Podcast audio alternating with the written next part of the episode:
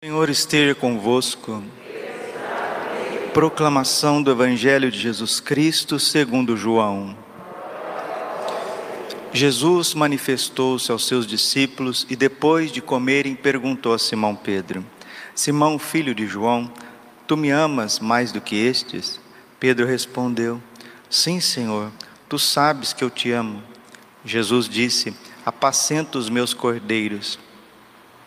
E disse de novo a Pedro: Simão, filho de João, tu me amas?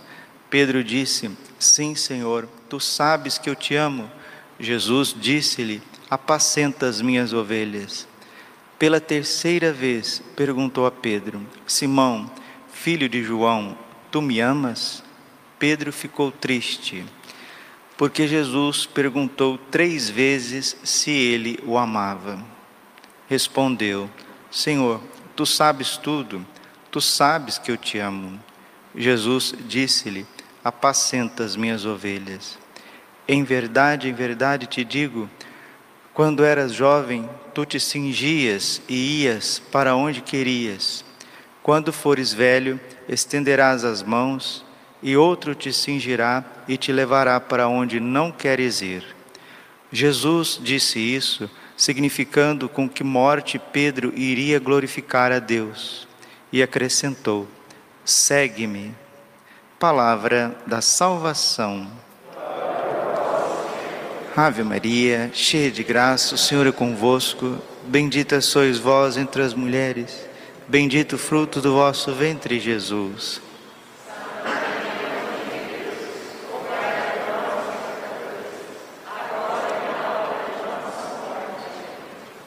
Vinde Espírito Santo, vinde por meio da poderosa intercessão do Imaculado Coração de Maria, vossa amadíssima esposa. Podemos sentar um pouquinho. Jesus, manso e humilde de coração. Esta pergunta de Jesus a Pedro, ela ecoa dentro de cada um de nós. Você me ama? Qual que é o seu nome? Você me ama? Você me ama de verdade? E esta é a pergunta que, se for respondida com autenticidade, você é uma pessoa feliz. Você é um ser humano realizado. Porque o que realiza o ser humano na face da terra e depois na eternidade é o amor por nosso Senhor Jesus Cristo graças à divina providência, nós não seguimos um Deus imaginário. Eu não sei se eu seria cristão, eu não sei se eu seria religioso se o meu Deus não tivesse carne, se ele não tivesse ossos e coração. Eu não sei se eu conseguia seguir uma religião etérea, uma religião distante. Não. Deus está próximo. Tu conceberás e darás à luz a um filho, e colocará o nome de Jesus. Significa Deus salva. Antes, a profecia de Isaías, Isaías 7,14: Eis que uma virgem conceberás, e darás à luz a um filho, e chamará Emanuel, Deus conosco. Jesus está conosco. Ele está presente no Santíssimo Sacramento. Jesus tem carne, tem ossos, alma, alma humana. Jesus tem uma alma humana. A alma humana também é criada, faz parte da criação. E tudo isso está unido à sua divindade. E ele está perguntando a Simão Pedro, e hoje ele está perguntando para você: Você me ama? Realmente você me ama? E quando a gente vai examinar a nossa consciência, quando a gente vai descer nos porões do nosso ser, nós percebemos que tem ali um amontoado de coisas que faz com que nós não amemos a Deus com todo o coração, força, alma e entendimento, porque esse é o primeiro mandamento. Deuteronômio capítulo 6, versículo 4: Amarás o Senhor teu Deus com todo o teu coração, força, alma e entendimento. E esta tarefa do amor, do amor a Deus, hoje nós estamos falando do amor a Deus.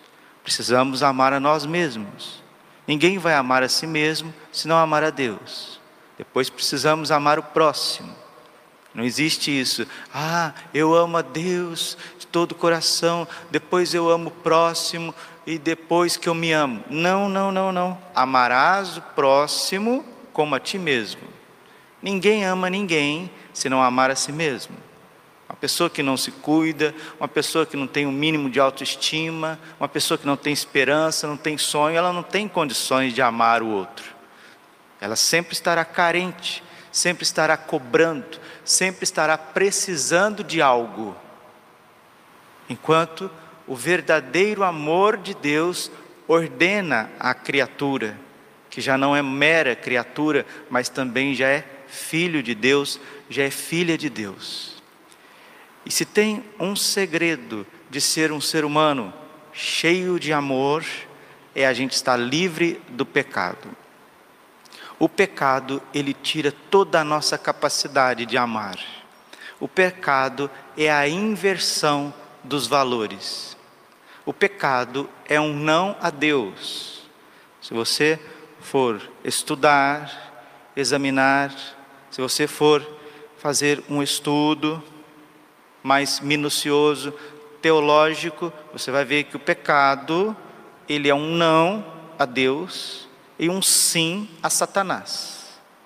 São João Bosco dizia isso. Pecado mortal nada mais é do que renunciar o Filho de Deus e dizer: demônio, faça da minha vida o que o Senhor quiser, né? Faça de mim o que você quiser.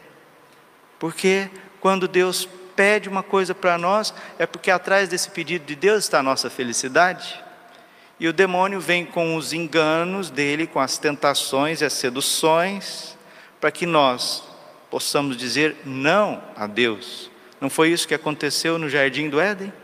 Eva disse um não a Deus e um sim à serpente.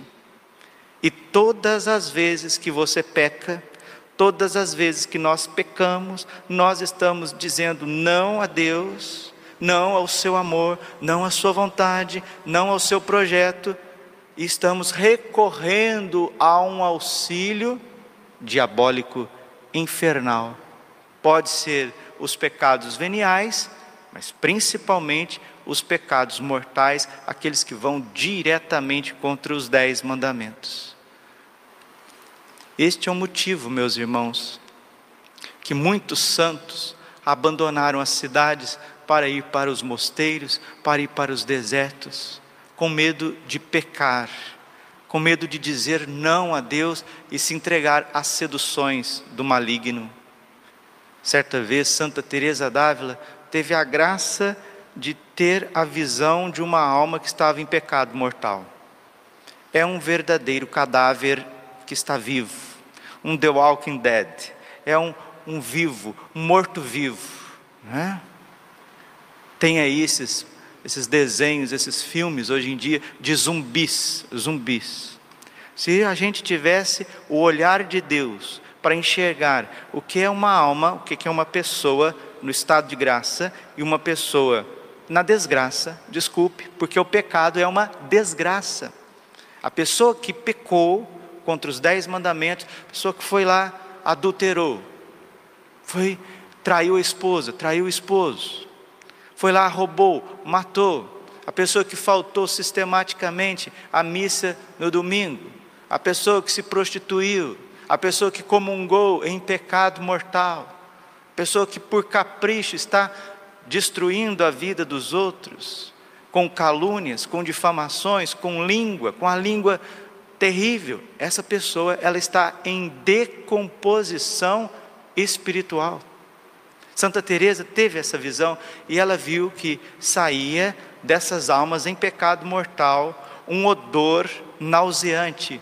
E ao invés de elas estarem iluminadas, elas estavam enegrecidas, enegrecidas, estavam apodrecidas. E Santa Teresa ficou atônita com aquilo e disse a Jesus que tinha que fundar mais mosteiros, mais mosteiros, para que as almas pudessem encontrar o caminho da salvação. E Jesus deu mais uma visão para ela. Mostrou um monte de flocos de neve caindo assim. E ela disse: Senhor, flocos de neve? Nós não estamos no inverno. Teresa, esses flocos de neve são as almas que estão indo para o inferno. E ela, misericórdia, Jesus, aí que temos que rezar mais ainda porque é, as pessoas estão se perdendo, os pagãos estão se perdendo, não conhecem o cristianismo, estão nesse mundão afora cometendo atrocidades indo para o inferno. Jesus, espera lá, Teresa, não são os pagãos, esses flocos de neve são os católicos que não confessam seus pecados ou confessam mal. Meus irmãos, nós precisamos aprender a confessar. Nós estamos às vésperas de Pentecostes, domingo próximo já é Pentecostes. Padre, o que é Pentecostes? Pentecostes é o derramamento do Espírito Santo sobre a igreja, sobre cada um de nós, sobre cada batizado. Padre, mas eu não sou crismado, eu vou receber o Espírito Santo? Se você se arrepender dos teus pecados, mesmo não, não tendo feito a primeira comunhão, mesmo não tendo feito crisma, se você se arrepender dos seus pecados, fazer uma boa confissão, o Senhor vai derramar o Espírito Santo na tua vida. No livro da sabedoria, no capítulo 1 do livro da sabedoria, a palavra de Deus está nos dizendo que o Espírito Santo foge das pessoas que murmuram, foge das pessoas que reclamam, das pessoas que falam demais, e que qualquer falta diante da força de Deus é algo muito grave. Provérbios capítulo 24, versículo 16. Até o mais justo peca sete vezes por dia. E se nós queremos realmente celebrar Pentecostes, Padre, o que é celebrar Pentecostes? É celebrar a transformação da tua vida. É para que você saia das trevas para ir para a luz, para que você saia da fraqueza para ir para a fortaleza, para que você saia da tristeza para ir para a alegria, para que você saia do abatimento para ir para o fervor, para que você saia das ilusões, das minhocas na cabeça para ir para os projetos de Deus. E quem que não quer isso, meu Deus do céu? Em sã consciência, quem que não quer o melhor para si? Mas infelizmente não há espaço dentro de nós para que o Espírito Santo possa fazer essa obra nova. Perdeu a graça? Volte imediatamente para o sacramento da confissão. São João Bosco mesmo dizia: duas armas quebram os dois chifres do demônio: confissão frequente e comunhão frequente.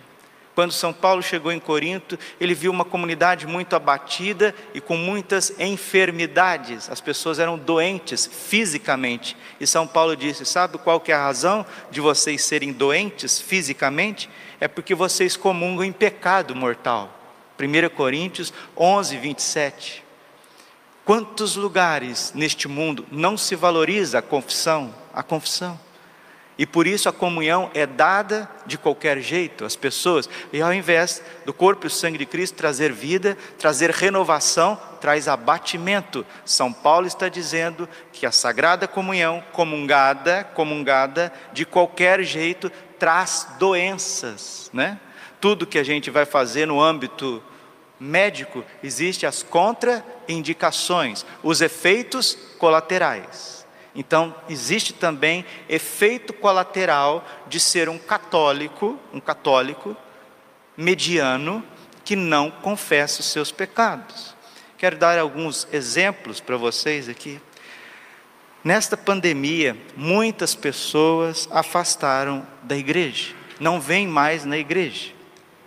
E pessoas boas, pessoas que não estão aí fazendo da sua vida um projeto de pecado, um projeto de iniquidade. Simplesmente estão abatidas, medrosas, ansiosas, algumas até com pânico, e afastaram da igreja. Se afastando da igreja, do templo, se afastaram também dos sacramentos, principalmente do sacramento da confissão. E eu atendi não poucas pessoas, não poucas pessoas na confissão que fazia seis meses, um ano, oito meses, quatro meses, que não se confessava. E fui perguntando, senhora, o senhor está enxergando? Sim, estou enxergando. O olho está bom? Tá. A senhora está ouvindo? O senhor está ouvindo? Sim, eu estou ouvindo, padre, estou ouvindo sim. Olha, a hora que você come ali o arrozinho, o feijão, você sente o gosto? Oh, sinto o gosto. Está com dificuldade de andar? Alguém teve que te trazer de maca aqui, igual no Evangelho? Teve que te trazer? Não, padre, eu vim, eu vim andando. Você está sentindo as coisas, calor, frio, etc. Está com alguma dor muito forte agora? Não, padre, eu não estou na. Eu falei, meu filho, minha filha, você está vendendo saúde. A tua alma está gritando por causa do pecado. Deixa eu terminar aqui com a palavra de Deus, que é o Salmo 31, né? Porque às vezes a gente não precisa dar muito exemplo, não. A palavra de Deus, ela fala por si mesmo.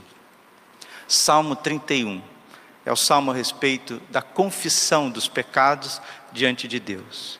Começa assim: Feliz o homem a quem o Senhor não arguiu de falta e em cujo coração não há dolo. Feliz o homem que o Senhor não está contando os seus pecados. Enquanto me conservei calado, mirraram-me os ossos. Enquanto me conservei calado, mirraram-se-me os ossos entre contínuos gemidos.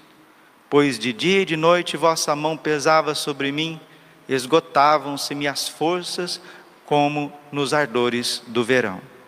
Então eu vos confessei o meu pecado e não mais escondi a minha culpa.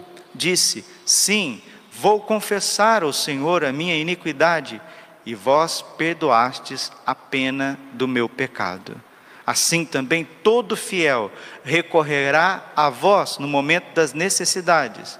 Quando transbordarem muitas águas, elas não chegarão até a ele.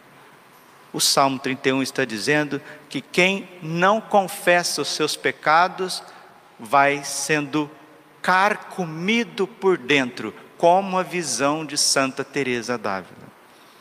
Meus irmãos queridos, eu termino essa homilia aqui, mas não só para a nossa capela, né? graças a Deus, esta homilia está indo Brasil afora, está indo mundo afora. Então você que vai ouvir essa homilia hoje, você que vai ouvir essa homilia daqui uns dias, a palavra de Deus, sabe qual que é o seu problema, meu filho, minha filha? Não é de ordem física. Esse abatimento, essa tristeza, essa ansiedade é falta de uma boa confissão, confissão. E a gente acha que a gente sabe confessar, viu? Nós não sabemos confessar. Precisamos pedir o Espírito Santo para que o Espírito Santo ilumine as nossas culpas, para a gente não chegar na confissão e ficar fazendo desabafo, né? falando do nosso mundo emocional a vida inteira. Pode até falar, sim, das dificuldades que está passando, em família, no dia a dia, mas em primeiro lugar, como disse o Salmo, o Salmo disse com clareza: Enquanto me conservei calado, mirraram-se-me os ossos entre contínuos gemidos. Pois de dia e de noite vossa mão pesava sobre mim, esgotavam-se minhas forças como nos ardores do verão. Então eu vos confessei o meu pecado e não mais escondi a minha culpa. Não pode esconder pecado. Cometeu adultério? Cometi adultério, padre cometi adultério, me prostituí. Padre, eu tirei aquilo, não é meu, eu levei aquilo, Padre. Eu briguei, eu falei palavrão, eu tive atos desordenados. Clareza, clareza, porque se você não tiver clareza, clareza na confissão, o pecado que você cometeu há 20 anos atrás, 25 anos atrás, ele está apertando o teu coração por dentro. É preciso fazer uma boa confissão para que a gente possa voltar de novo ao amor por Jesus. Jesus está perguntando para você hoje, Padre Braulio, o Senhor me ama? Sim, Senhor, eu te amo. Padre Braulio, o Senhor me ama de verdade? Sim, Senhor, eu te amo. E Jesus vai perguntar uma terceira vez para mim e para você: Padre Braulio, você realmente me ama? E aí eu vou me entristecer porque vamos ser sinceros, com, com São Pedro, nós não amamos Jesus. Um dia foi, Jesus disse para o Dom Ascona, né? Dom Ascona, Dom José Ascona, que foi bispo da ilha do Marajó, um bispo espanhol missionário, um homem cheio de Deus. Dom Ascona estava rezando e se alegrando muitas vezes por todas as obras que ele fazia de evangelização, e Jesus disse para ele que ele não o amava, que na verdade ele amava as coisas que ele fazia. Nós amamos as coisas que nós fazemos para Deus, nós amamos até as coisas de Deus e aquilo que Deus faz através de nós. Mas amar Jesus mesmo em pessoa são poucos. E o motivo desse desamor é o pecado. São os pecados escondidos, são as confissões mal feitas. Para esse Pentecostes, examine a sua consciência. Veja o quanto que nós somos egoístas, o quanto que nós somos alheios a esse coração divino. Peçamos perdão reconheçamos aonde está as nossas faltas. E o Senhor que é rico em misericórdia, ele vai purificar tudo para que o Espírito Santo encontre lugar em nós. Glória ao Pai, ao Filho e ao Espírito Santo, como era no princípio, agora e sempre. Coração imaculado de Maria, confiança, saúde e vitória.